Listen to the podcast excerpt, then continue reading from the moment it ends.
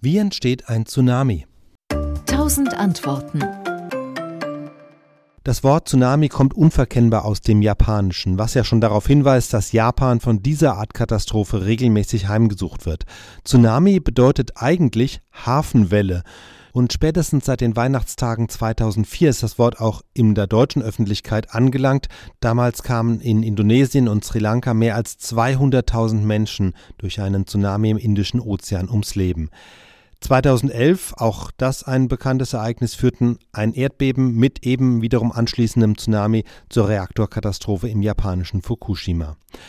Damit ein Tsunami entsteht, müssen mehrere Bedingungen erfüllt sein. Es muss ein sehr starkes Seebeben geben, eine Magnitude von mehr als 6,3 gilt als Voraussetzung und der Erdbebenherd muss nahe dem Meeresgrund sein, sodass an dieser Stelle der Meeresboden und damit eben auch die darüber stehenden Wassermassen plötzlich und kräftig nach oben gedrückt werden. Auf diese Weise wird eine Welle erzeugt, die sich dann sehr schnell in alle Richtungen ausbreitet mit bis zu 1000 Stundenkilometern und das ist der Unterschied zu gewöhnlichen Wellen, wie man sie von einem starken Seegang kennt.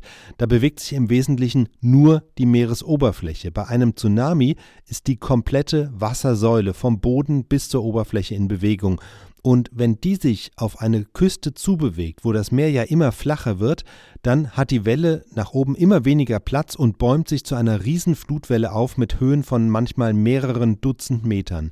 Entscheidend dafür, wie groß die Überschwemmung ist, ist aber gar nicht so sehr die Wellenhöhe als die Wellenlänge. Sie beträgt bei einem Tsunami oft mehrere hundert Kilometer.